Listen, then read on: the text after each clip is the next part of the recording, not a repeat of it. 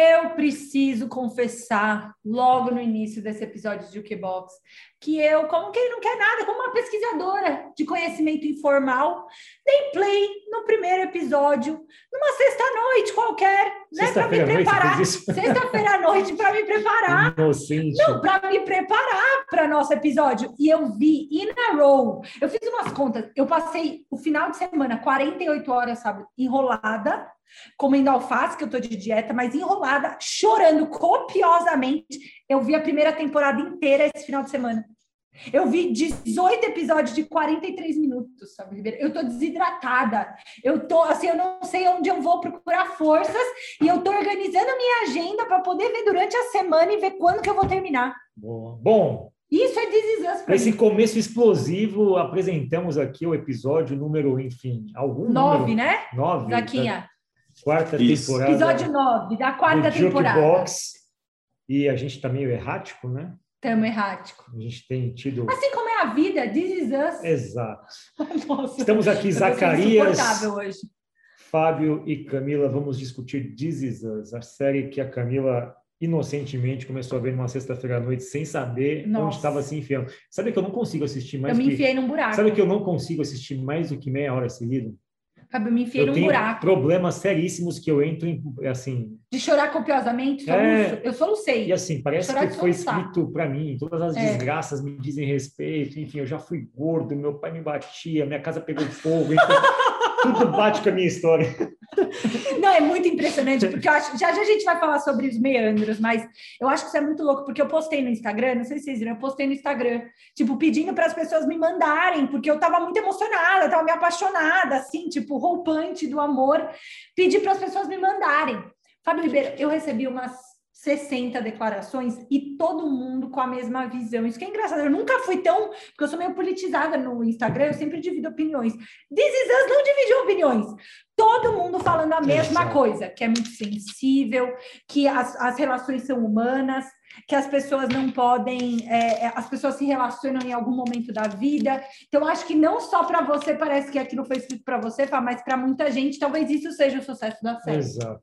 Zaquinha, se apresente, conte sua história de This Is Us, antes de a gente entrar na temática aqui, tentar fazer um vínculo de, com This Is Us e as temáticas de educação e negócios. Bom, olá a todos. E hoje vai ser, eu acho que o episódio. Virou sua série favorita agora, Cá? Já. Ai, gente, não sei. Eu, eu, eu tenho fases aqui. Nesse momento é minha série favorita. Eu tenho esse programa Gambito da Rainha, Dom. Eu tenho um problema com séries que elas destroem minha vida. Todo mundo sabe qual é a sua série preferida, cara. É a de Sandy Júnior. Exato, sabia, sabia. Demorou menos de cinco minutos lá. Documentário de Sandy Júnior. Não, eu, eu, tenho um problema com ministérios e séries, porque eu quero ver ela inteira, eu fico um pouco vivendo aquilo. E agora eu estou numa fase de Us. Entrei. Numa sexta-feira à noite. Essa é uma série bem vida cotidiana, né? Bem vida Nossa. das pessoas, né? eu acho que é uma série que ela, ela já tem cinco anos, né? Seis anos. 2016, é. é. E o fato de ter tido a pandemia e as pessoas terem maratonado séries, essa é uma série que, vista na pandemia, ela tem o poder de Nossa. duplicar o seu impacto sentimental. e diz que a quinta temporada, Zaca, você viu? Eu não vi ainda, né? Eu tô na primeira temporada, terminei ontem, mas a, diz que a quinta temporada fala muito sobre Covid. Fala. fala. Eu sei que tem uma questão até... política do Wendell, que, é, que vira um congressista. Tem uma série de saltos históricos importantes, não vamos falar de spoilers, spoilers. aqui o importante é que This Is Us mexe com aquele bichinho sentimental que nos habita e que a gente às vezes esquece que existe, certo, Zaca?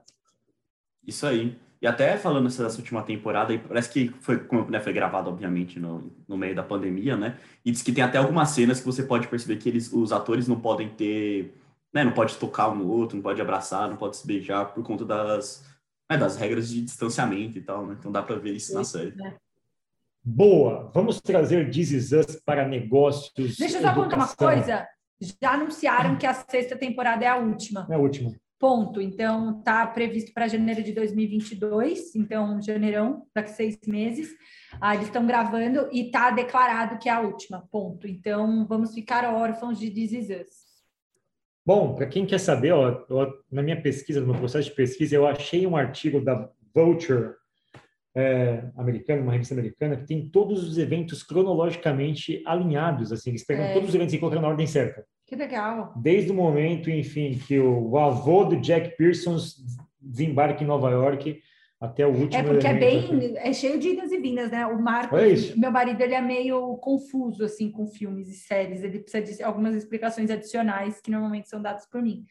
E, e diz às vezes tipo, mas como você sabe? Não, porque naquele, naquele Tipo, não, isso não é agora. Não, mas quem é esse Ele tem, ela tem uma perspectiva não. de idas e vindas que se você ela tem um pouco, esperto... ela tem um pouco de dark, é dark né? é, ela, isso ela, ela volta. não, e volta sem é, muito, sem não, E ela volta, ela volta e a partir das temporadas mais recentes ela está avançando para o futuro porque você já começa a ver os filhos do Jack. É, então, é e, meio. Enfim, da Rebeca. Mas vamos lá. Vou pegar uma frase que me chamou a atenção no primeiro episódio, primeira temporada, na verdade quando o, o Randall ele comprou um barco de um amigo da firma dele. E aí a mulher fala, cara, devolve esse barco. O Randall é um dos trigêmeos, na verdade, ele o adotado, foi o filho né? adotado. adotado. Então, enfim, vamos contar só um pouco da história, né? A história conta...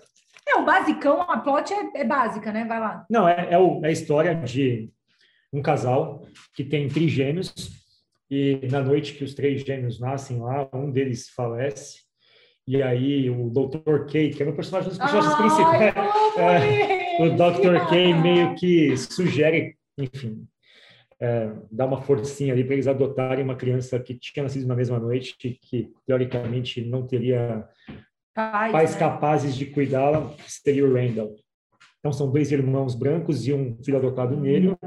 E aí a história ela vai. Não, e, e aí volta... tem algumas nuances, né? É. Então essas pessoas crescem tendo problemas de vida real, Exato. tendo que conviver numa família com muitas crianças, dilemas da adolescência. É. Então você passa desde os dilemas infantis, adolescência e adulto depois. A história vai e volta no tempo, né? A história acontece com um gap ali de 36 anos, né? Que é o tempo onde eles estão na vida Mais atual. Um pouco, né, agora. São 36. Chega até... Na... Não, mas eles têm o episódio do ah, aniversário sim, sim. de 37. É, na... Avança um pouco. Na primeira acho. temporada, assim, eles estão em 2016 e o nascimento dos trigêmeos é na década de 80, em 1980. Isso, isso. Então a série vai e volta nesses dois espaços temporais, contando a história dos pais e, obviamente, como os filhos estão depois de crescidos. Nessa cena que o Randall, já com 36 anos, super bem sucedido, uma pessoa que trabalha no mercado financeiro e tal, ele compra um barco de um amigo do escritório e comunica à esposa, comprei um barco. E a esposa fala: Meu, sempre quando a você está. Sempre quando está com problema, você compra coisas que a gente não precisa. Vai lá devolver esse barco agora. E ele, meio que na festa de final de ano, onde o chefe está distribuindo bônus lá, sobe num espaço e ele vai conversar com um cara que ele tinha comprado o barco e o cara está para se suicidar porque o cara fez algumas bobagens na vida pessoal tal. E aí começa um diálogo dele tentando dissuadir o amigo dele de pular de um prédio e tal. E uma das frases que ele fala, que eu acho que é um ponto de partida interessante para nossa discussão aqui, ele fala: Meu, as coisas estão ruins hoje, mas elas sempre podem mudar. Se você se matar, elas não vão mudar. Mas se você continuar vivo, em algum momento as coisas podem mudar. E aquilo para mim foi emblemático, assim, né? Porque eu acho que mexeu comigo de várias perspectivas, na né? pessoa física, na jurídica, mas a gente discute muito isso na pandemia, né? Se a gente se matar, acabou, mas se a gente se por tudo que está acontecendo, por mais difícil que seja no país, na empresa, na vida pessoal, se a gente se mantiver vivo, a gente dá chance para que alguma coisa aconteça. Né? Perfeito. Eu acho que essa é uma das perspectivas que eu acho que eu queria trazer para a mesa em relação a negócios. Né? A série ela conta muito do efeito das nossas decisões no tempo. E ela conta as decisões dos pais, a forma como eles criaram os filhos, o impacto disso na vida futura dos filhos. E vai e volta. Isso. E a gente fica tentando conectar por que, ah. que uma coisa é assim, outra coisa é assada, por que, que o Kevin e é que, inseguro. às vezes a gente não é tão pragmático, né, Fábio? Às vezes a gente, quando está olhando para a nossa própria vida ou para o nosso negócio, a gente não tem como fazer isso. Exato. A gente fica fazendo essas idas e vindas e, enfim, não dá para a gente fazer da série da, te, da, nossa vida profissional uma série de TV, mas é interessante a gente ah, tentar interpretar como as ações elas geram reações e como essas coisas vão moldando quem a gente é, a forma como a gente pensa, como a gente se relaciona. E eu queria puxar para vocês aqui, do ponto de vista, a gente já falou sobre isso no Baião recente, do valor do amanhã. Assim. E para mim, Us é sobre isso, né? sobre quando a gente é, o peso das nossas decisões, da forma como a gente vive e se relaciona, como a gente, enfim, cria os nossos filhos e do impacto disso no longo prazo. Às vezes a gente tira meio de barato que as coisas pequenas do dia a dia não têm impacto no longo prazo. E This é muito brutal nisso, porque a, a gente vai analisar uma pessoa 36 anos depois, ela lembra de um evento específico, onde aquilo foi determinante para modelar quem ela era, enfim. Queria ouvir de vocês o quanto isso fica perceptível para vocês, o que vocês acham nessa mesma linha sobre o dia a dia da nossa vida e o quanto a gente para de raciocinar sobre essas pequenas coisas. Não, eu, eu acho que seria lindo, né? Vai lá, Zaca.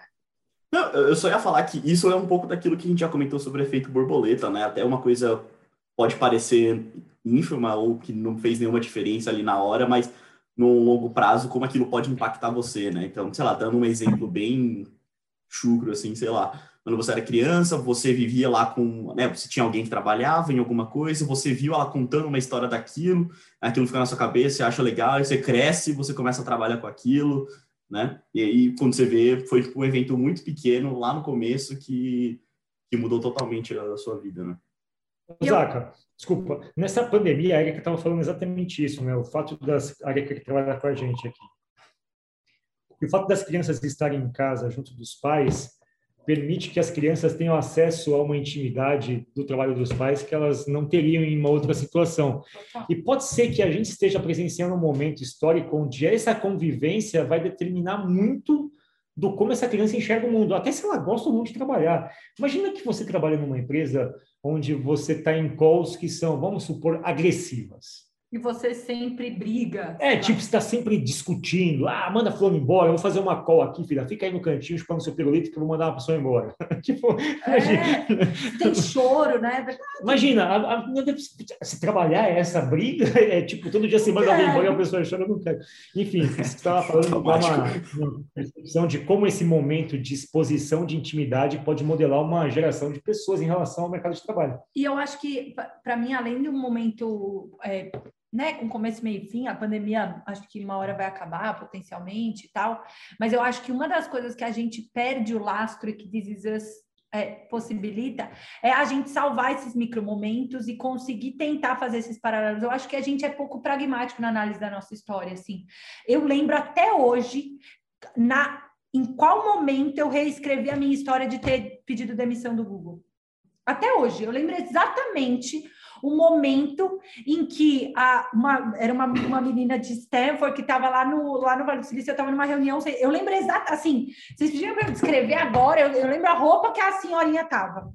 E ela era uma professora de linguística de Stanford que estava dando uma mentoria para a gente na, na no, chamava Brasília Innovators. E eu lembro que eu estava sentada assim, olhando para fora, e aí ela falou assim: a gente, Camila, quando você fala que você pediu demissão, você não conta a história inteira. Isso passa a ser um negócio ínfimo. Se você quer que as pessoas reconheçam na sua história uma vontade de transformação e tal, você não tem que falar que você pediu demissão do Google. Você tem que falar que você repensou a sua vida. Tipo, você tem que recon recontar essa história. E eu acho que This fez isso de forma brilhante, e se a gente conseguir olhar isso enquanto uma forma de analisar a nossa vida, a gente seria mais pragmático, entendeu, Fá? Era aquilo que a gente estava falando. Eu acho que as pessoas conseguiram, no This Is Us, é tudo muito transparente, né? É como se você entrasse na cabeça do Randall, é. como se você entrasse na cabeça da Rebecca, e você tem acesso a todas essas cabeças. Exato. Como é que a gente faz isso num ambiente corporativo não faz. que não é transparente, entendeu? Não faz. Eu acho que eu estava lendo várias coisas para me preparar para o episódio hoje, e uma. Vamos lá, de 10 coisas que você lê, nove são odes, são tipo elogios rasgados à série, ao impacto emocional que ela provoca, a como ela. A você tentar refletir quais foram os momentos Exato. decisivos na sua vida. Uma delas que eu li foi no sentido contrário, que é, é uma da, da Vox, que ela fala exatamente isso, né? Que tipo, Dizes abusa da prerrogativa de fazer as pessoas sentirem coisas. E assim, como é que ela, ela usa? Ela, não, não é too much, é uma técnica. É uma técnica que eles chamam de moment-based storytelling. Tem isso. É, o hum. storytelling baseado no momento. Eles pegam uma situação, é como se você pegasse uma foto de um casamento. Imagina uma foto de uma formatura de um casamento. Hum. Imagina que aquilo vira uma cena do This Is Us. Todas as emoções estão. É como se você tivesse fora daquele evento, você não tivesse visto participar daquele evento, só que eles fazem questão de explicar para vocês de onde os personagens veio, como é que eles chegam naquele momento, o que, que eles estão sentindo. Então, ele é muito intenso em transformar toda pequena situação num no evento que a gente já viveu em algum momento da nossa vida em algum momento na nossa vida a gente já teve conversas naquele nível, daquela profundidade que causou aquele impacto emocional que ficou grudada. This Is Us, ela tem essa perspectiva do tipo, eu vou te dar o que você quer. É emocionalmente desgastante. Eu vou te dar o que você né? quer.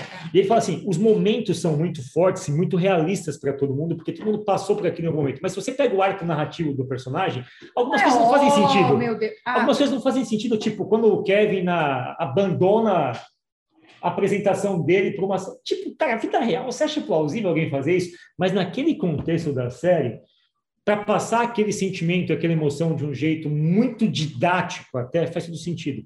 Então, mas ao mesmo tempo, a série não faz isso de forma apelativa. Então, mas você sabe que eu acho que isso foi uma das grandes coisas de negócios e de vida, vai, que a que This me ajudou, assim, que as coisas elas não tão, elas não acontecem só por aquela coisa tem toda uma composição que a gente deveria ser maduro o suficiente para entender como é que a gente Exato. chegou ali.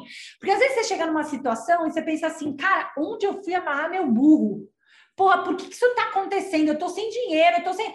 Tipo, This Is Us me deu esse Cara, nada acontece porque tem um monte de coisa no entorno. Se a gente se preocupar em tentar entender o entorno, eu acho que a gente melhora a nossa análise. Por exemplo, Camila, de novo, acho que foi um momento assim de decisão, de decisão e o Kevin foi um pouco. Eu me identifiquei com todos os personagens, mas assim, essa tomada de decisão de inverter a sua carreira. É, cara, isso não acontece por acaso. Eu não posso desatrelar, por exemplo, a morte da minha avó dessa decisão. Mas ninguém o fato da minha mãe. Não, então, mas eu, quando analiso a decisão, ela parece. Né? Então, mas assim, quando você toma uma Como decisão. Como é que você compõe quando, quando você hoje entra numa acho... reunião de. Lá, Zaca, desculpa, pode ir. Não, eu só falar, eu acho, mas eu acho que isso você só vê depois ali, depois de um tempo que aquilo passa, Total. na hora. Assim como você não, né, na hora você não, você nunca ia imaginar que na hora é, não acontecesse. Então, mas This tem essa magia, essa magia, Zaca, de Us, que é o seguinte, é como se eu entrasse numa reunião após essa, essa gravação e tivesse um comportamento X lá. Em This Is Us, quando eu tenho esse comportamento, isso já passa um flashback de eu tomando um tapa na orelha, enfim, sendo zoado na escola, e aquilo moldou uma pessoa agressiva. Tá, né? Ok, aí você entende, caramba, entendi que ele é assim. Na vida real, eu não tenho como contar então, para as pessoas. Então, mas daria, assim, se a gente for com esse mindset de moment-based learning, dá, não dá. daria a gente tentar trazer um pouco mais dá. contexto, fato das coisas, não, não interpretar como fatos isolados. Não, eu vou dar uma aula para alguém, eu não tenho como explicar para a pessoa algum tipo de coisa com tanta dramaticidade e profundidade. Não, não estou falando do drama, eu estou falando da, da técnica, da gente compreender que a gente chega naquele momento e que é preciso a gente saber de onde a gente está vindo. Quando eu faço uma retrospectiva numa abertura de aula da Mastertech, para mim eu estou usando a técnica do This Is Us, não, que é, até amigo, pitch, coisa assim. Né? Não, para a gente poder dar um, pa, um passo para frente, eu preciso te explicar o que veio. Da onde que você veio? Não, isso, isso é retrospectivo. Acho que o que Is Us oferece é, é diferente disso. É um pouco assim. Olha, Tá aqui essa situação, Fábio. Camila e Zaca. O que é a magia da série é que cada um de nós vê a situação de um jeito. Porque ele permite que você reenquadre a situação. Porque ele coloca a posição do Randall, da mãe dele, dos... Tem uma posição... Tem visões diferentes é, do mesmo momento. Quando, a, quando o Randall, que é o personagem adotado, descobre, 36 anos depois, que a mãe dele encobriu dele o fato dela já ter conhecido o pai biológico, começa ali uma situação onde você fala, caramba, você entende a raiva dele. Total. Aí, você entende o pai. Você entende a mãe não ter dito, e você entende os irmãos dizendo, cara, eu sei que você tá puto, mas a gente é real, viu? Tipo, ah. pai, a mãe, tipo, e assim, cada um de nós se vincula, cada um, tem gente que se vincula sendo os irmãos, é. Tem gente que vincula sendo a mãe, tem gente que se vincula sendo ele. Então, assim, o que This Is Us permite para a gente é um olhar tridimensional na coisa, Sim. 360. Assim. Que, você acha que é impossível construir isso nos negócios? Eu não, eu, acho, eu não acho que é impossível, mas assim, não acho que é impossível, não. Vai lá, Zaca. Isso, quando conforme você estava falando isso, me lembrou de quando a gente faz aquelas dinâmicas dos cinco porquês, sabe? Parece. Sim. Pode ser, pode ser uma ideia muito louca, mas, mas parece. Porque, né, aquilo ali a gente faz para chegar e ter várias visões sobre uma coisa só. E é mais ou menos é? isso que a série faz, né? Sobre esses acontecimentos, né? Enquadramento na vez. Mas ela, ela, permite isso em tudo. Só que é. o lance na, na, vida de negócios É, o, o roteiro foi montado dessa forma. Na vida nossa, real, cara, é difícil a gente para tudo que a gente faz e que é crítico, ter esse olhar de várias pontas. assim. É o que preconiza a empatia, a comunicação não violenta. E tem muita comunicação não violenta em This Is Us, né? As pessoas elas conseguem se expor, as outras ouvem, elas deixam não, claro. Não, não é um roteiro não violento, porque a gente tem Exato. todos os fatos, né? Não, não, e, e assim. Quem está assistindo tem todos os e, fatos. E fica muito claro o quanto os personagens têm espaço, mesmo que seja é, narrativo para expor os seus desejos, serem ouvidos e serem contraponto, terem um contraponto do outro e assim sucessivamente. Não que eles concordem com tudo, mas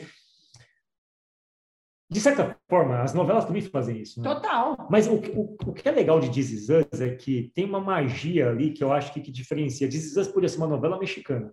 Hum. O que segura This são as interpretações. Todos os atores são muito, muito Cê bons. Acha? E assim, são. Porque, cara. Mas você sabe que eu. São, vai, dá sua opinião, eu, eu vou dar a minha. Assim, por que, eu acho que não virou uma são novela muito, são, são muito bons e os diálogos são brilhantes. Aquela cena que o Dr. K está no hospital, Nossa. ele está na cama e ele acabou de sofrer um acidente de carro e ele está dizendo que ele pode morrer porque estatisticamente é pouco provável que ele saia daquela operação. Tipo, não tem. A cena é muito linda, mas não tem ninguém pesa a mão no sentimentalismo. Ninguém pesa a mão. Não, não, sei, não, não pesa a mão no sentimentalismo. É. Ninguém chora, Ninguém coloca, tipo, algum último desejo, não sei o que lá. Ai, meus filhos vão ficar sem ninguém. É, é, é de uma raci... assim, as, as, situações elas envolvem muita racionalidade e sensibilidade ao mesmo tempo. Ah, e, e, ao mesmo tempo que aquilo é de uma carga emocional brutal, brutal. não, não é não é não é aquele doce, sabe? É que eu já ouvi falar que é uma técnica de teatro. Se você chorar, o espectador não se sente na obrigação de chorar. Tipo, é igual o Seinfeld, é, me abraça. Tipo, tipo mano, me dá abraço. se eu... Assim, tudo que o personagem não chorou, o Camila tá...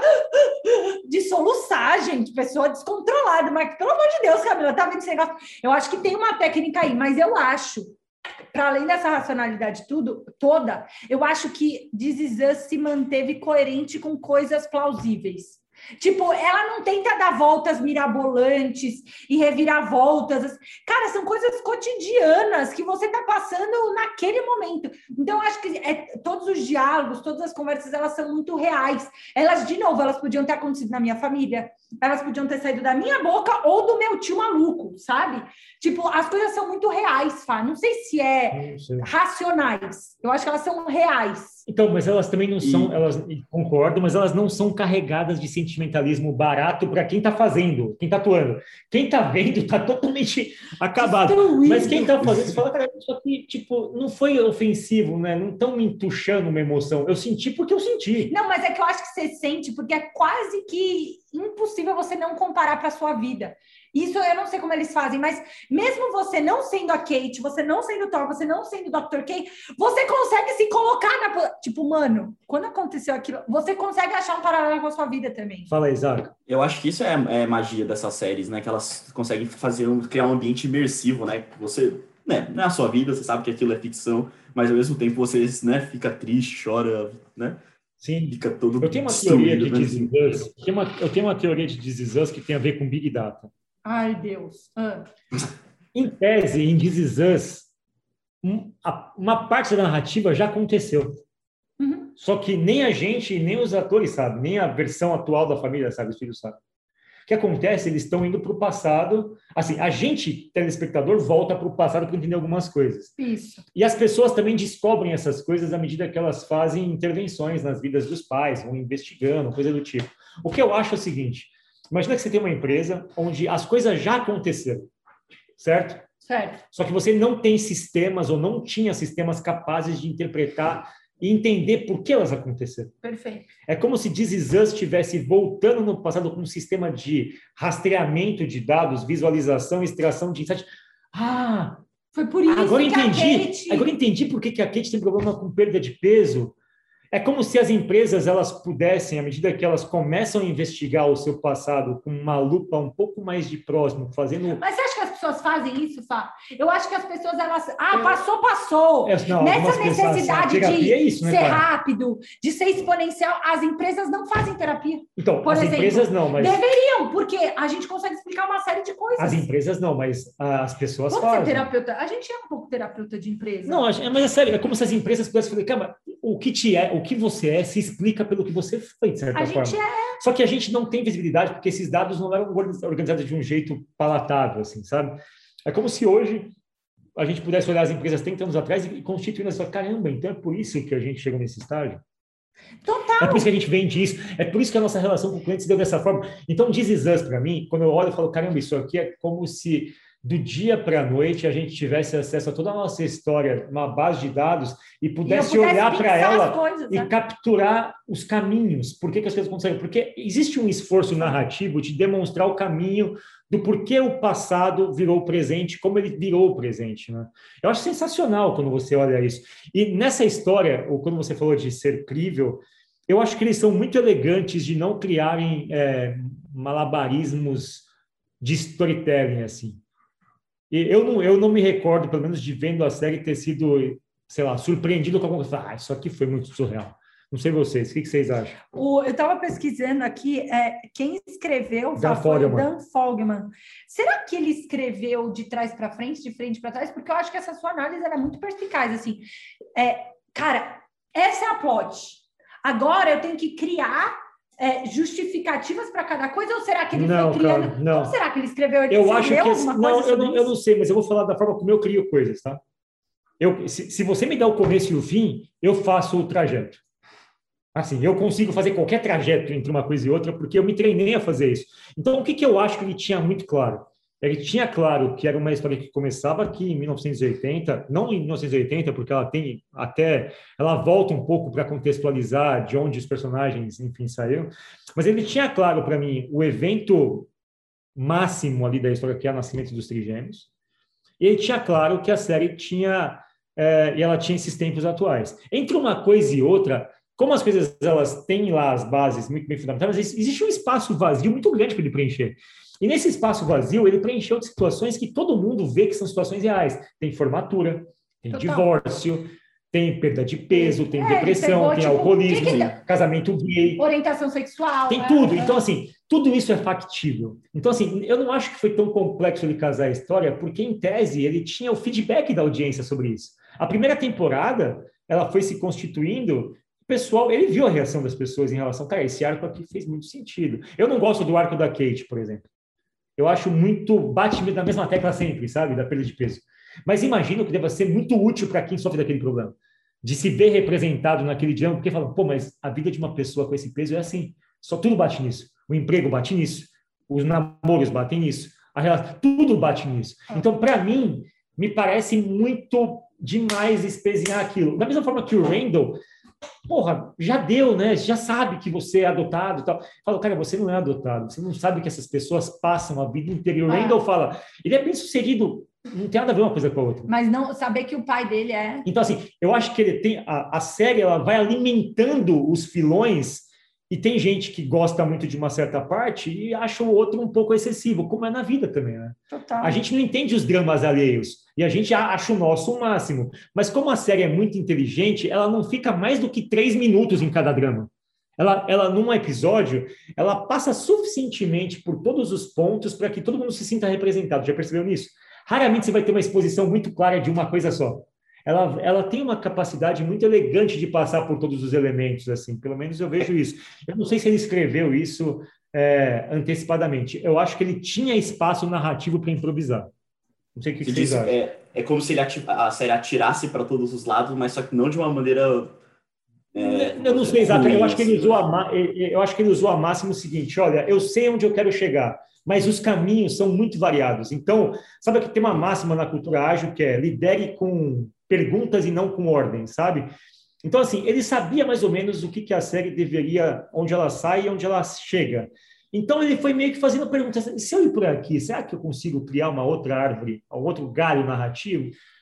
Ele foi ele testando. Vai pelos caminhos que mais permitem ele Entendi. criar galhos, sabe? Que são plausíveis desde que em algum momento ele pode, ele consegue fechar as histórias, porque as pessoas, assim, vamos lá, gente, é uma série, ela não é uma série tipo casamento, você casa e divorcia. Filhos nascem e crescem. Nenhuma escolha, mas a vida não é assim, nenhuma então, escolha é decisiva. Pois é, então a história ela é a vida, a vida não é certeira. Tirando assim. se matar. Só que a gente já sabe alguns elementos da série. A gente já sabe que as crianças têm que elas já estão com 36 anos e que elas foram crianças um dia, e elas nasceram numa configuração familiar. Então, assim, entre um espaço e outro, tem muito, tem muita nuance que ele pode explorar. Que explorar então, mas então você acha que ele não escreveu de trás para frente? Não, eu acho que, eu, na minha opinião, eu acho que a primeira temporada ele produziu. Ele escreveu certo... por domínios, tipo casamento, hum... formatura. Especulação minha. Eu, é, acho que, eu acho que ele tem um rigor lógico muito forte. Do tipo, olha, eu não posso subverter a lógica das coisas. Tipo, o Randall, depois de duas temporadas, descobrir que não, ele não era adotado. Tipo, não, não, faz sentido, cara. Não faz... Essa parte da história é muito crível, eu não posso modificar essa parte.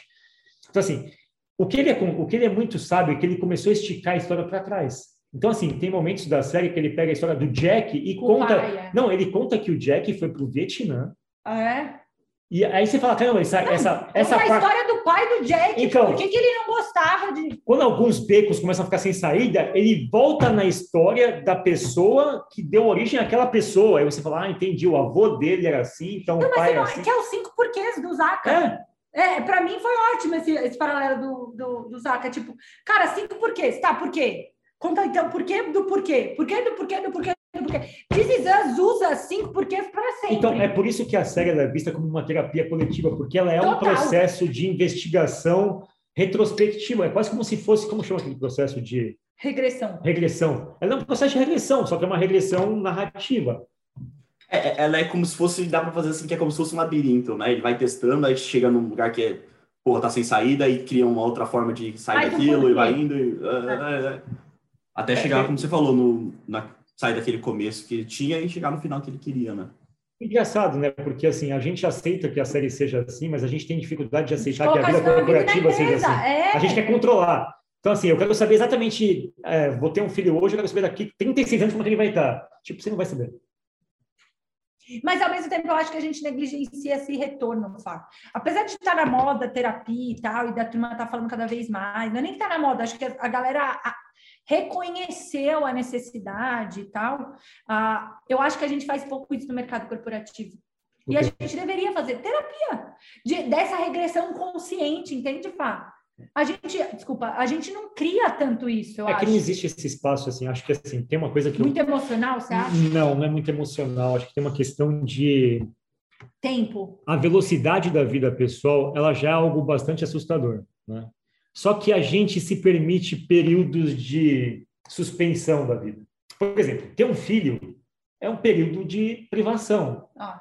Eu vou cuidar do meu filho. Até vou... uns 15 anos. Ok, vou ficar, vou, vou, ficar sem trabalhar um ano, tal, vou cuidar do meu filho, tal. vou tirar um sabático, eu posso ficar desempregado. Uma empresa não pode ficar desempregada.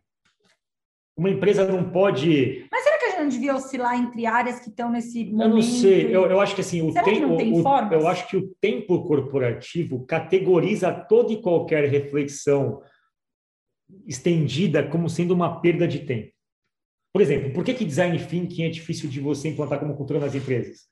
A gente acabou de discutir isso hoje na aula. Uma das grandes questões que colocam design thinking, colocam uma dificuldade para a de design thinking é que as pessoas elas não entendem aquele espaço de tempo que você dedica para a imersão.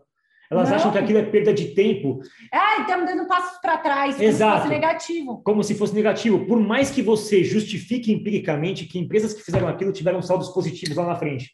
Então, assim, a empresa, a personalidade jurídica, ela não consegue tratar o tempo ela não consegue dar ao tempo um, uma, um, ela não consegue se permitir um tempo de espera. É isso, a gente para, vai fazendo um paralelo pontual, tipo, cara, tem um episódio inteiro sobre o retorno do filho com o pai biológico para Memphis para contar a história do pai. E você fica 43 minutos na mesma viagem, é, entendendo os meandros e tal. Do ponto de vista vai, se a gente multiplicasse, colocasse fins, cara, eu não tenho esse tempo para contar sobre um episódio. Não, é, né? é, que assim, o tempo de você pegar uma ideia, um projeto, e você se dedicar a entender as causas que levaram aquilo a dar certo. Isso, isso é feito, é um momento, até que é feito, mas a, a, o tempo jurídico ele é muito opressivo, assim. Você é levado a ter que cuidar da próxima venda, do próximo atendimento. Você não tem muito, assim, eu estou generalizando, tá? Mas o que eu quero dizer é o seguinte: o tempo reflexivo nas empresas ele não é compreendido como um tempo útil na maior parte do tempo. Uhum. Ele é entendido como uma, um processo de você perder produtividade. E a vida pessoal ela permite isso. O arco, na, o arco da vida pessoal ele tem espaços de bifurcação. Vou para a faculdade ou vou esperar um pouquinho? Vou casar ou vou continuar namorando? Você, vou sair das casas dos pais ou ficar com o pai? esperar, né? E você tem reflexões e você pode ir e voltar. É difícil o mercado perdoar uma empresa, uma empresa vamos supor muito assim, reflexiva. Não, uma empresa que se declara homossexual. Hum. Vamos supor uma pessoa, uma pessoa tem sua orientação sexual. Em algum momento ela fala, eu não sou isso. E ela tem um processo de reflexão interna e muda. A pessoa já não é. Hoje a gente está num momento de aceitação maior, mas é, é bastante complexo isso como é pessoa. Mas imagina uma empresa numa mesma situação. Uma pessoa fala, quer saber uma coisa? É que é muita gente também. É, eu não sou uma empresa fila da puta, não. Eu vou ser legal. Isso é mais fácil, porque elas mentem.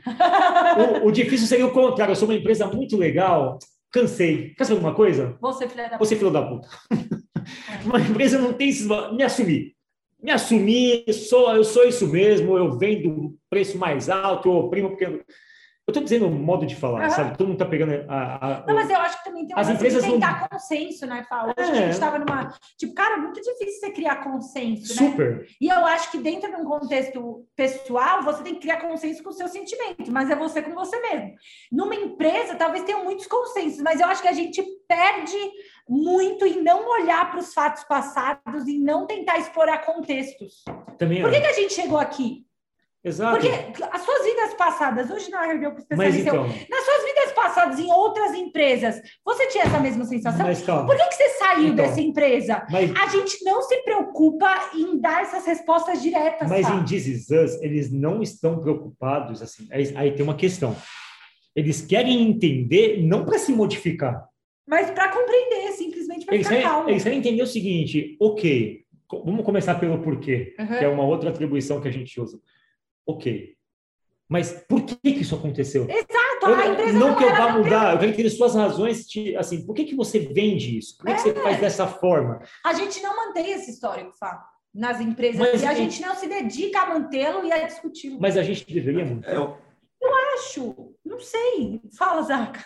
Eu estou pensando aqui agora, será que também é, não é uma grande dificuldade da pessoa, da, da empresa, para parar para pensar como você falou, no porquê disso. Às vezes, nessa correria loucura de, das empresas dia a dia, as pessoas não param nem para pensar no porquê que aquilo aconteceu, né? A, aconteceu e é bola para frente, sabe? Continua. Eu acho que talvez tecnologia ajude, não sei, minha sensação é que talvez tecnologia ajude, salvando esses históricos quase que de forma é, ubíqua, onde eu não tenho que fazer esforço para isso, e a partir de agora eu vou ter como fazer essa análise. Mas eu acho, que isso, eu acho que isso se mantém nas empresas, o que amarra isso é o que a gente chama de cultura, né? que é uma coisa muito subjetiva, insondável, não tateável assim, mas você entra no ambiente e, tipo, tem um aspecto cultural ali. A cultura, de certa forma, é a manutenção de certos atributos do passado, talvez ainda elevoados ali, não declarados muito especificamente, mas você consegue saber que aquilo se permanece daquela forma porque, tipo, houve comportamento passado que justifica. Então, mas eu sei quais são esses comportamentos passados que justificaram ou não? Você, se você entrar numa empresa hoje, você vai notar atributos de características daquele grupo que você fala, isso, Total, isso, é, isso vem do passado. É os Pearsons. É, só que o que, o que restou na cultura foram os atos mais evolutivamente justificados. Não, mas a gente questiona por que a Mastertech é uma empresa sustentável.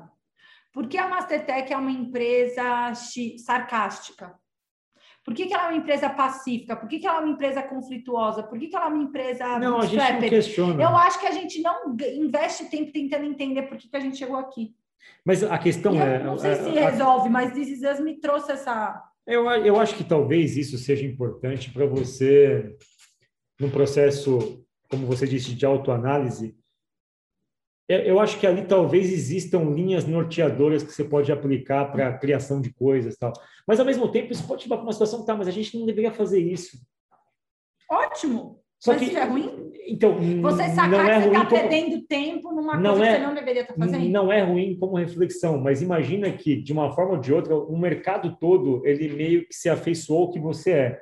Uhum. É como se você, ao decidir não fazer mais aquilo, Porque a gente só decide fazer as coisas na medida que aquilo é mais lucrativo, digamos, entre aspas. Empresas. Tá empresas. Uhum. E não necessariamente o que é mais lucrativo nas empresas é o que bate com aquilo que você gostaria de fazer do ponto de vista do seu, da sua vontade. Uhum. Como acontece nas pessoas. Por exemplo, eu posso pegar uma pessoa e falar, cara, esse cara tem um cargo, essa menina tem um cargo, ganha super bem. Aí você analisar a história dela, tipo, mas eu não sou feliz assim que é a história do Randall pedindo demissão lá depois que sai da, da... Então, mas o ponto é... Teatro, tipo, cara, eu doei 20 anos da minha vida aqui, eu, tô, eu trouxe todos os clientes, a gente cresceu e eu tô destruindo minha vida. Então, mas aí o ponto é, isso na pessoa física é uma reflexão. Uma empresa, ela não se suicida dessa forma, ela não se... Ela nem pode. Ela não pode. É como se uma empresa fizesse essa reflexão. Ela até pode, mas... É como, é, imagina que a empresa faça uma é um reflexão... Muito complexo. É, imagina, uma empresa faz uma reflexão dessa e fala, ah, puta merda, Coca-Cola, por que a gente vende esse negócio, gente? Cheio de açúcar, engorda todo mundo, esse xarope ruim para diabo. Quem que teve a ideia de vender esse negócio cheio de açúcar? Seguinte, a partir de amanhã, a gente não vende mais refrigerante, a gente vai vender só suco do bem. Coca-Cola parou. Tipo, você não pode fazer isso mais. Por quê? Porque você não controla mais Mas a Coca-Cola. Você pode tentar. Você não pode. Você não pode. Você não pode porque o mercado não quer. Existe um mercado que fala: se você deixar de ser Coca-Cola, eu te mato. Mas você acha que o mercado também não vê isso de forma a cobrar que a gente vá pelo menos ajustando. Eu acho que suicídio não existe, de fato. Mas a terapia da Coca-Cola poderia fazer ela refletir que, mano, estamos fazendo isso errado. Eu coloco açúcar, por isso que as pessoas estão felizes. Eu tenho que me preocupar mais com isso e tal. Minha Cara, sensação é que... Mas aí, seguinte, não é daí... Fala, falo, mas não é daí que surge aí aquelas iniciativas aleatórias, assim, ah, do nada aparece uma Coca-Cola com stevia, aí do nada isso, aparece uma Coca-Cola com... Isso, mas eu acho que é isso. É fruto Mas de terapia, é, é fruto não, de terapia. Não, não é terapia isso. A terapia é o seguinte: decidi. Voltei aqui na regressão. Tudo começou quando a gente botou um quilo de açúcar no copo d'água. Não quero mais aquilo. Acabou. Para mim, a, terapia seria você mudar a si próprio. Assim, a gente não muda uma parte só, só é o seguinte, só não vou roubar não? de sábado. Por que não? Eu começo assim. Só não, só não vou roubar. Eu assim, eu Olha, Zaca. Só dia útil. Agora mudei completamente. Não, Só não que... roubo aos sábados e de domingo, dia 15.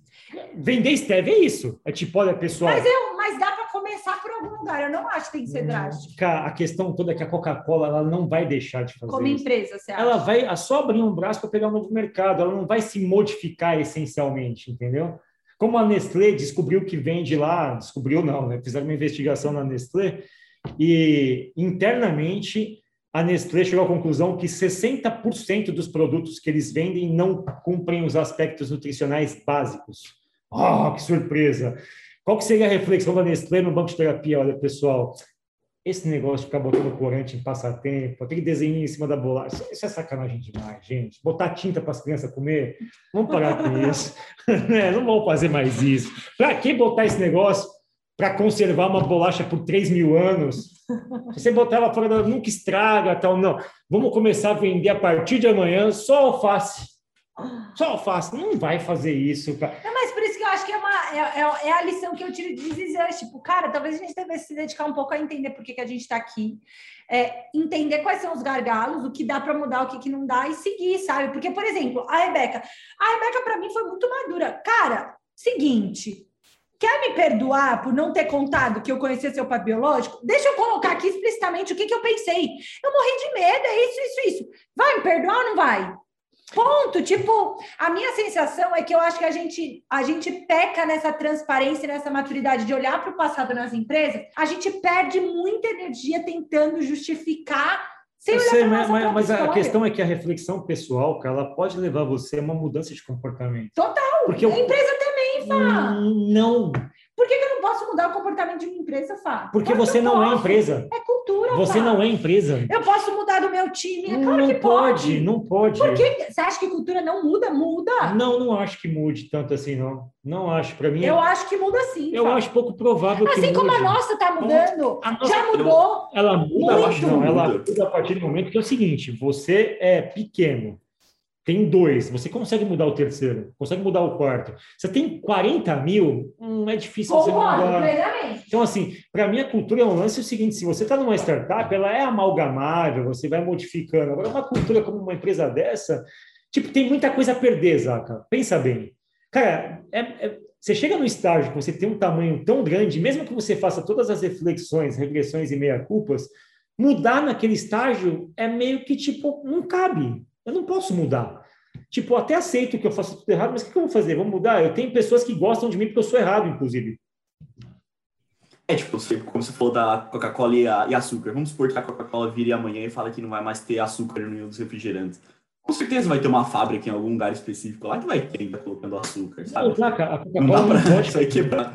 Você quebra o mercado. Hoje. Não, e a Coca-Cola, qualquer produto, vamos pegar cigarro, Coca-Cola, Brahma, sei lá, qualquer coisa que você imagine. Essas, essas empresas, elas têm uma legião de dependentes delas, né? dependentes emocionais. Há quem tome uma Coca-Cola como, como se fosse um cigarro. É um momento onde a pessoa fica mais calma, onde ela, enfim, tem um hábito ali que ela nutre e que pode ser que não seja bom do ponto de vista de saúde física, mas que faz sentido para ela amenizar uma dor, amenizar uma, uma desilusão tal. As, essas empresas, elas, elas são tão grandes que mesmo as coisas erradas delas, elas têm um papel social, digamos assim. Você o William, pode... ele pede Coca-Cola, você não lembra? Que ele expulsa a, a enfermeira porque ela não deixa ele tomar Coca-Cola. Não, mas é sério, esses lugares, todas essas marcas, assim, eu acho que uma pessoa, o impacto de mudança dela é pequeno no todo. Ah, é, tudo bem, você muda a tua família, tal, mas o fato de eu fazer uma reflexão, dizer o seguinte, olha, a partir de amanhã, e eu fiz essa reflexão profissional, eu não vou mais trabalhar em determinadas empresas. Eu fiz essa reflexão e falei, não vou mais trabalhar, pronto, e acabou. Mas a minha decisão impacta quase nada no mundo. Você, exato, impacta. Impacta você. em mim, eventualmente na minha esposa, na, empresa, na minha família tal. Então, eu não acho que. Eu, eu acho que sim, as empresas deveriam usar técnicas de investigação de movimentos que as levaram a ser como elas são.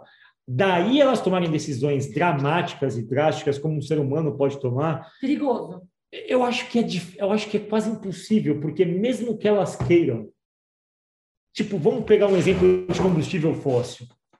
É convenção, todo mundo sabe. É, é, que eu acho que a gente está tentando protelar o negócio para o próximo passo. Que eu, o que o Dizes eu acho que me ensina é, dado o acontecimento de algo, eu ser maduro o suficiente para olhar o que, que me trouxe até ali. E potencialmente isso vai gerar um próximo passo diferente ou não, entendeu? na pessoa física eu concordo. Na jurídica eu acho que a gente pode até fazer algumas adaptações, mas elas nunca vão ser tão drásticas e tão extremas como uma pessoa Mas física. eu não estou pedindo adaptações, eu estou pedindo maturidade para analisar o que te trouxe até ali. Ponto. Se a gente tivesse essa maturidade em todas as nossas análises, a gente estaria tomando decisões diferentes. Ainda que seja continuar vendendo Coca-Cola. Mas pensa bem, vamos lá. Isso poderia levar também a um estado de constante frustração. Hum. Porque, olha, gente, a gente é a Coca-Cola. A gente vende essa merda que a gente sabe que a gente vende. Então, assim, para que ficar batendo nessa tecla? Para dizer que a gente é ruim? Para dizer que a gente... Tipo, vai chegar um momento que essa reflexão, ela vai para um lado do tipo, eu sei que eu vendo coisa ruim. Chega! Para com isso! Porque é muito contraditório você também ficar, tipo, cara, a gente... Ninguém entra nesse mercado inocente que é, que é talvez o lance da terapia, né? Tipo, cara, você não pode fazer terapia todo dia, senão você ia morrer. Não, na terapia... Ou que nem eu, que quase me afundei vendo todos os episódios. Da... tipo, você, você fica exausto, né? Falando da Coca-Cola, porque a Coca-Cola tá no alvo aí da criação do, do, Cristiano Ronaldo e tal. Então, chega um momento que você fala, gente, a nossa... E aí, empresas são pessoas. Ou você muda de emprego e vai fazer algo em algum lugar mais alinhado com as suas convicções, ou você aceita que, mesmo numa regressão, você vai ver coisas que você não gostaria de ver. Então, tipo. E aí você, você passa. E é por isso que eu digo: as empresas sim deveriam fazer isso. Eu só acho que ao fazer isso, tem dois caminhos muito claros. Ou você sai da empresa, porque você não vai conseguir conviver com aquilo. Como o Randall. Ou você prossegue e você fala: ok, eu vou modificar ao custo de perder mercado, de perder isso, perder. Quem fez isso hoje, até hoje? Patagônia. Uma. Poucas, é. Whole Foods, talvez. Assim, vou, me diga uma empresa que abriu mão da sua linha mestra porque ela confrontava algum tipo de coisa que, do ponto de vista de energia, organismo. Mas é... que precisa ser drástico? Não estou falando que precisa ser drástico, mas eu vejo empresas mudando seus, suas intenções, Fá. Me conta uma. Patagônia, por exemplo. Uma só. Não, não, Eu acho que Totex, que a gente estava falando hoje de manhã, a própria GM, a, a 3M. eu vejo algumas empresas mudando, sim. Não, o que mudou foi o marketing delas. Eu acho que não. Cara, essas empresas elas mudaram o marketing, ok, elas fazem de quê? Quem mudou efetivamente? Amazon, vamos pegar a Amazon. Eu Nossa, a Amazon, a Amazon trabalha uma exploração da cadeia ali enorme, paga, paga mal aos colaboradores dela. Eu não sei se a Amazon mudou, mas eu acho que tem empresas que conseguem mudar, porque não precisa ser uma disrupção, é o que a gente vive falando de inovação. A mudança ela pode ser pontual, Fá. Concordo, mas eu estou dizendo que. Tipo, não precisa ser, ó, oh, vou destruir minha mas, linha produtiva. Mas aí eu acho que assim, essas empresas elas não têm um problema de consciência. Elas já sabem que elas estão fazendo coisas do jeito que elas estão fazendo quando elas nascem. Uhum. Lá na frente elas falam, ok, agora a gente vai pagar o custo que a gente já sabia que estava fazendo errado. O This é uma cadeia de relacionamentos muito intrincada, assim, de efeito, causa e efeito, de, de causa e efeito, né? Assim, tem empresas que conscientemente falam para a gente chegar no estado de dominância, a gente vai fazer uma série de coisas que a gente sabe que são erradas lá na frente a gente paga a conta, porque a gente vai ter dinheiro para pagar essa conta. Não, às vezes a gente nem sabe conta vai pagar. Eu acho que, por exemplo, enquanto o Jack e a Rebecca vão lá e adotam o Randall, eles tomaram uma decisão baseada nas informações que eles tinham e eles compraram a briga de, mano, vai ser foda criar uma criança adotada que não é parecida com os irmãos. Eles compraram a briga de fazer isso. Ah, e a gente vai tendo que tomar essas decisões onde a gente simplesmente compra a briga. Sem ter um ROI okay, garantido. Eu só acho que a empresa é diferente. É muito diferente é, a gente é ensinado desde criança a não comer doce para não cair os dentes, para não estragar. Vai comer sucrilhos. É como se a Amazon fosse uma criança que comeu todos os sucrilhos que podia quando era criança, porque Perdeu comer doce deixava ela com energia, energia para bater nos amiguinhos dela. E ela falou assim: Mas quando eu tiver 20 anos, eu vou ter tão rico que eu vou comprar todos os dentes que eu quiser. Isso. Então a, a Amazon falou assim: Olha, eu vou comer doce. Porque comendo doce eu bato nos meus amiguinhos e quando eu tiver banguelo lá com os 20 anos, eu vou ter tanto dinheiro que eu vou comprar todos os dentes de ouro. A vida real humana não é assim. O, o nosso tipo de trade-off para fazer esse tipo de tipo de vida, ele é muito mais sensível, assim. Concordo. Eu não posso... É, a gente é muito mais frágil. É, tipo, você não pode ser preso. Vou comer. Porque assim, você não pode fazer, sei lá. Eva... Não, pode. Não, é não assim, eu não posso ficar. É, você. é, porque se eu ficar preso, não, tipo, é, é, como se as empresas se permitissem, assim, eu não vou pagar imposto aqui, vou fazer negócio ali. Tá? Só que quando acontece um problema, ela é tão grande que ela consegue cobrir o problema que aconteceu. Então, eu não sei se cabe nessas reflexões temporais, embora eu, eu concordo com você. A gente seria, um, seria muito mais educativo que a gente pudesse investigar as causas das coisas que a gente faz para que isso ficasse mais próximo do que a gente diz que é, desde que a gente queira ser o que a gente diz que quer ser. Perfeito. É isso, a gente deveria investir tempo nisso. Eu, eu não acho que a gente, é, talvez essa reflexão seja, só deixe bem claro a distinção entre é, a transparência que a gente vê no Desizans do ponto de vista de pessoas, eu não sei se ela é tão perseguida do ponto de vista de empresas, do ponto de uma questão econômica. É, e é difícil ser genuíno né, numa empresa, é difícil ser visceral, ser real, ser transparente é difícil, porque tem muitos meandros, eu concordo. E, totalmente. E eu acho que os incentivos não levam a isso, né? Tipo, por que, que eu vou tomar um risco pela minha empresa na pessoa física? Por que, que eu vou tomar isso? Enfim, eu acho que é essa questão. Eu, eu gosto das reflexões, assim, eu acho muito poderoso que a gente faça essa reflexão, mas eu não sei se elas se aplicam. Para mim, o que se aplica é o, é o, são as pequenas coisas, assim, do This O fato de você continuar vivo, porque tem sempre uma nova chance, de você ter ambientes que sejam confortáveis para você se expor. Eu acho que talvez essa seja uma reflexão boa. Se as empresas tiverem ambientes onde você puder se expor com aquela franqueza, não tem represália, já percebeu? Eu não vejo represália na série assim. Eu não vejo uma pessoa corrigindo ou tentando pautar a outra. Ou excluindo a pessoa do seu convívio por conta de uma coisa. As pessoas acumulam uma dor, falam sobre a dor, ficam que é com é muito raiva. esse lance de família, né? Família você não mas nas empresas eu acho que isso é difícil. Isso para mim é o ponto mais sensível, assim, o quanto que uma atitude de poderia ser sustentável numa empresa. É, porque ela pode simplesmente ir embora, né? Tipo, tá demitido. Ponto. Ah. Na família não. É, você pode até, né? Tentar, falar, né? É, tipo, você pode falar assim, eu não venho mais aqui, sei lá, não falo mais com você, mas, mas você vai continuar tendo um laço, né?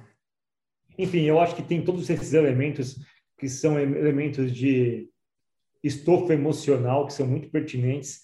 E na minha percepção, eu acho que o que mais me dá assim energia quando eu vejo a série é esse, esse ambiente de conforto. Assim, a série tem uma perspectiva de conforto de você poder falar com pessoas e poder se expressar, porque em qualquer hipótese elas vão te ouvir, vai ter momento de turbulência, mas em nenhum momento elas vão deixar você para trás. Isso, para mim, é um lance que eu acho que a gente poderia perseguir enquanto cultura, Zaca. O que, que você acha? Eu concordo. É, eu concordo também com essa questão de que empresas fazer essa movimentação, acho que é uma movimentação muito grande e arriscada para uma empresa fazer, né? Mas, mas com pessoas, pessoas são mais simples, né? São mais fáceis de fazer. Por mais que a gente, voltando ali, tenha muita coisa que influencia no como a gente está hoje, mas é uma movimentação muito mais fácil de se fazer. Às vezes vale a pena. Consenso, Zaca, eu sempre vou deixar alguém de fora. Consenso real é muito duro de fazer. É, por que, que a gente tem democracia? Por que, que a gente tem parlamentarismo? Porque é muito difícil criar consenso. Num contexto de conto de pessoas, consenso é ditadura. Tá, é. todo mundo tem que pensar igual. Entendeu? Consenso é muito tenso. Mas o, o não busca consenso. Não, pra, por que, que é mais fácil na pessoa física? Porque individualmente é você por você mesmo. Cara, você está confortável com essa decisão? Vai! Numa empresa, você conseguir deixar todo mundo confortável de forma consensual é quase impossível. Entendeu o que eu quis dizer? Entendeu eu, eu acho que na vida real não é mais fácil é que talvez a gente calcule assim, tem um custo econômico de você permanecer dentro de um grupo, sabe? Assim, não é normal, legal, vou soltar esse grupo de amigos, vou me vincular a outro. Pedir demissão desse grupo de amigos, vou me vincular a outro grupo de amigos. Não é isso, sabe? Assim, a gente, em termos de evolução biológica, a gente vive com os nossos, a gente se fortalece e a gente cria um senso de unidade que a gente, de fato, aceita que a gente tenha percalços no caminho mas aquele é o nosso grupo, aquela é a nossa vida. Então, não se trata de você buscar uma compensação econômica melhor. Isso. Entendeu? É. Na empresa, os elos são mais frágeis porque as pessoas falam, ok, isso aqui é uma coisa uma... onde tem um preço para eu estar aqui e se um outro oferecer um preço melhor, eu vou embora. Não é assim que a gente transaciona na vida pessoal, entendeu? Sim. Então, o fato de não ter uma moeda de transação faz com que a gente incorpore, cara, a vida é isso aqui, vou ter que resolver esse problema aqui. Isso aqui é meu, isso aqui está comigo, então eu vou com isso até o fim, então eu vou ter que saber gerenciar as emoções que estão aqui dentro. Eu vou ter que saber aceitar, ser flexível, tal. Numa empresa, acho não. que está muito ganho pouco para isso. Vou embora. Então não sei se as questões... não vale a pena esse esforço, né? Não, não vale até porque aquelas desgaste, pessoas... nem às vezes é. isso, é só desgaste é, mesmo. Desgaste. Não vale até porque aquelas pessoas são. A, empresa é uma junção aleatória de pessoas. Então, tipo, eu não tenho nada a ver com você, é o fato de a gente trabalhar no mesmo lugar, mas emocionalmente nada nos é. vincula. Perfeito. Tipo, você é estranho para mim até ontem. E por isso que talvez seja ainda mais necessário comunicação não violenta. Porque no contexto corporativo, para que eu consiga ser transparente com eficiência, se eu começar vinculando pela emoção, lascou. Como assim? Eu tenho que começar com dados, eu tenho que começar com fato. Comunicação não violenta preconiza isso no ambiente corporativo, você sempre trazer os fatos, primeiro sem julgamento, para que depois você dê o seu julgamento, as suas necessidades que não foram contempladas. Aí você fala de sentimento e você faz um pedido claro. Mas indo para um lado um pouco mais pragmático, vocês acham que é uma perda de tempo as empresas tentarem criar esses ambientes tipo família? Ah, que é uma família, tipo, cara, nunca vai ser uma família tentar replicar uma família é só expor o quanto você nunca vai ser família. Eu acho que o que você está falando é o seguinte: por que, que a gente não assume que a gente não é uma família? Isso, mas é que eu acho que comunicação não violenta é anterior a isso. É tipo, em qualquer discussão, sendo você família ou não, eu não vou entrar nesse mérito. Mas eu vou jogar meus sentimentos lá para o final. Eu não posso julgar você simplesmente porque eu não conheço você, eu não sei de onde você vem, eu não sei como você chegou. Por isso, o que eu tenho que fazer é: deixa eu te dar o que eu estou vendo. Pá! Flashback do This Is Us. Com eu tentando te contar isso, você vai tirar uma, uma, uma, um ponto, você vai conseguir talvez criar empatia comigo. Eu vou te contar qual foi a necessidade que você me frustrou. Eu posso te contar meu sentimento e eu vou te fazer um pedido explícito. Eu acho que a gente encurta muito, entendeu? Não sei, eu refletindo agora em voz alta, eu acho que a gente dá muito espaço para sentimentos dentro da empresa. Empresa ah, mas tem que ser humano, são coisas diferentes. Uma empresa nunca vai ser representativa dos laços densos que existem nas emoções familiares ou em grupos de amigos. Uhum. Eu acho que quando a gente tenta absorver isso, a gente está fadado a fracassar, porque a gente não vai conseguir ter o que a família tem, que é o laço visceral que, tipo, olha. De convivência de 20 aconteça anos. Aconteça o que acontecer, a gente não vai se demitir aqui. Não tem como se demitir da família. Tipo, isso aqui é para sempre.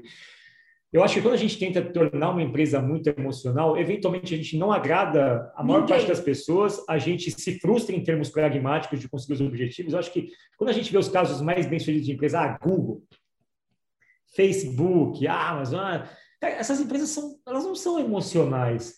Elas criaram o seguinte, olha, você vai ter que seguir a minha cultura. Honestidade radical. É, que tipo. A, é, esqueci é, o nome dela. É, tipo. Radical Candor. Então, assim, eu quero que você é que se vincule ao que eu sou e não, não vou. Assim, é, o caminho não é o contrário, não é o funcionário que. A, nem a empresa que acolhe o funcionário. É o funcionário que tem que acolher a empresa. Do tipo, olha, aqui, tipo, se você quiser se adotar para a gente, ok, senão você vai embora. A gente que não vai te adotar, entendeu? Tem um livro que chama. Ah, Kim Scott, lembrei.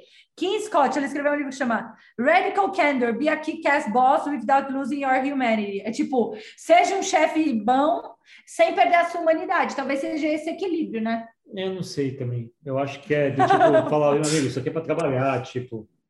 Não, é sério, porque todas as tentativas de você fazer isso, elas não vão ser recompensadas adequadamente. Porque, em tese, é, numa relação que ela tende a ser emocional ou humana, as coisas boas elas são rapidamente esquecidas e você vai pontuar muito dramaticamente quando dá errado. E a empresa nunca vai conseguir ter um saldo equilibrado positivo, porque o final é sempre uma demissão, um pedido de demissão.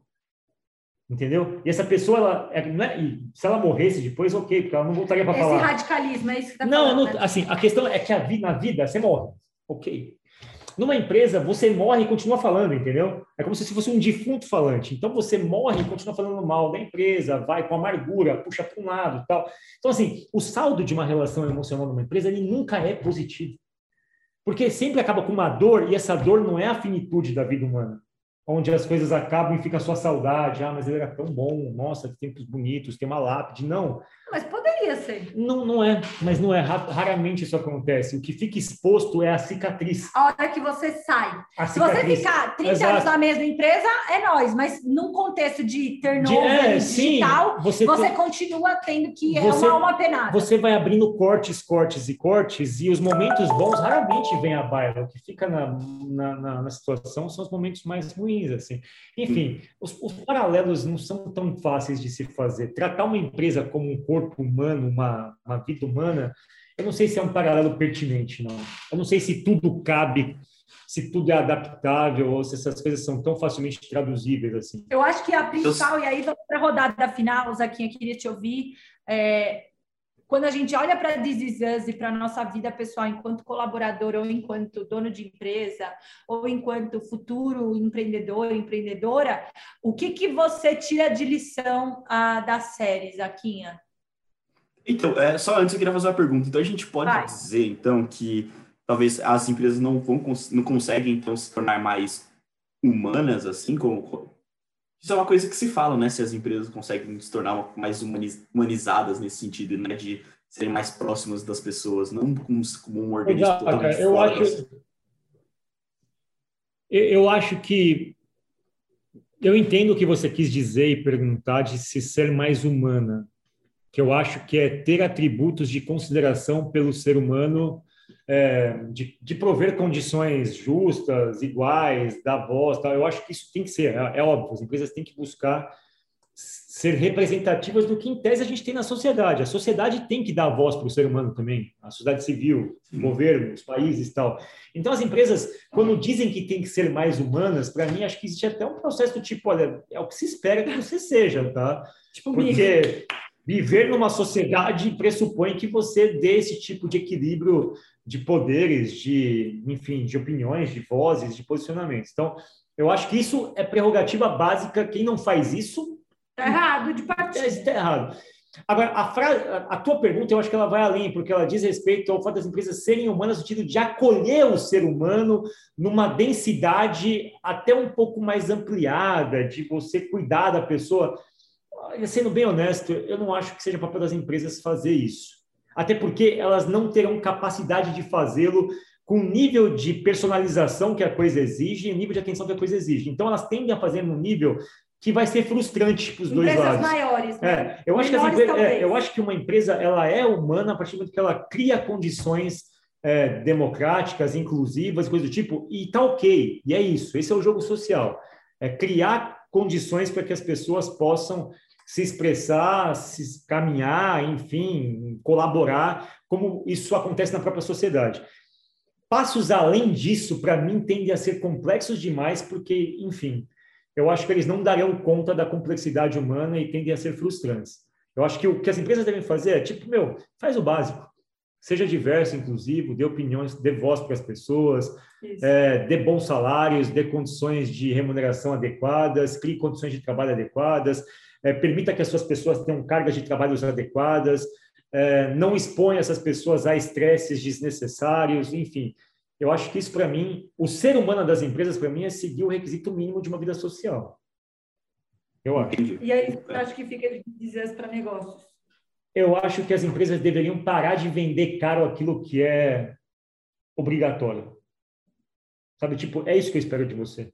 Tipo, é sério que você está dizendo que na minha empresa todo mundo tem voz? Tipo, Mentira. Onde é que você queria que eu trabalhasse? No Al-Qaeda? Tipo. é sério. Olha, aqui todo mundo pode se posicionar, viu? Ah, tá bom, nossa, que benefício. Tipo, não esperava outra coisa. Aqui nossa empresa é inclusiva. Uau! Nossa empresa é diversa. Nossa. nossa. Você entendeu que a gente está dando pesos de excepcionalidade para o óbvio? Para coisas que deveriam ser óbvias. É, para mim isso é demais. Tipo, nossa empresa tem mulheres em nível igual na diretoria. Jura? Ah, então, você concorda que a gente deu pesos excepcionais? A gente está transformando as empresas, tipo, cara, isso aqui é normal. Então, para mim é isso, Zaca. O ser humano, mais bom das empresas, é basicamente ser aquilo que tem que ser de fato por conta de uma composição social. Hum, tipo, não, não precisa usar é, esses requisitos mínimos como não, uma máquina de é venda. É... Exato, olha, amigo, é, não poluir hoje, devolve, viu? Tipo, Só pra você saber. É, tá tipo, tá pegando meio mal. Compromisso com sustentabilidade também, tipo, então é, eu acho que a gente vem do mundo corporativo onde essas coisas são tidas como excepcionais. Eu acho que tá aí o grande problema, sabe? É, para mim, talvez eu ressaltaria, e aí eu usar que encerra o nosso episódio, talvez eu ressaltaria essa capacidade de você ser maduro para trabalhar com retrospectiva, sabe? É, isso o ágil já preconiza, é, mas como é que a gente pode ser maduro o suficiente e definir um tempo para que você possa olhar um fato que aconteceu e analisar por que, que ele acontece, entender o que, que a, quem são os atores, quem não são, para que aí sim você possa dar um próximo passo, sabe? Eu acho que Dizes me lembra isso. Retrospectiva. Fala aí, Retrospectiva. Zaca. Zaquinha, você, como encerramento deste episódio. Bom, esse episódio me deixa com. Ele me, fez, ele me deixou mais com questionamentos, sabe? Porque. porque foi uma discussão bem filosófica com relação à, cultura de empresas, né? E, eu, eu, eu, imaginava assim que, que, as empresas, agora falando no questão humanizado da palavra, não, não desse que a gente acabou de falar agora, mas no anterior, né? De eu pensava que isso teria um caminho um pouco mais um pouco melhor, vamos dizer assim, saca? Mas parando para pensar, até que faz sentido isso, analisando friamente, sabe? As, as empresas não, não param para pensar tanto no que aconteceu e por que, como que isso está influenciando, né? E, mas isso acho que cabe também as, as próprias pessoas da, das empresas, né? Mas eu acho e... que as empresas, a nessa pergunta humana sua, cara, faz muito sentido. Eu, eu acho que elas em, em, tese, se desobrigaram desse papel há muito tempo e agora estão assumindo a, como se fosse um status. Entende? Como se fosse algo diferencial. Sim. Exato. E foi isso. E então agora eu quero agradecer a todos né, que ficaram até aqui.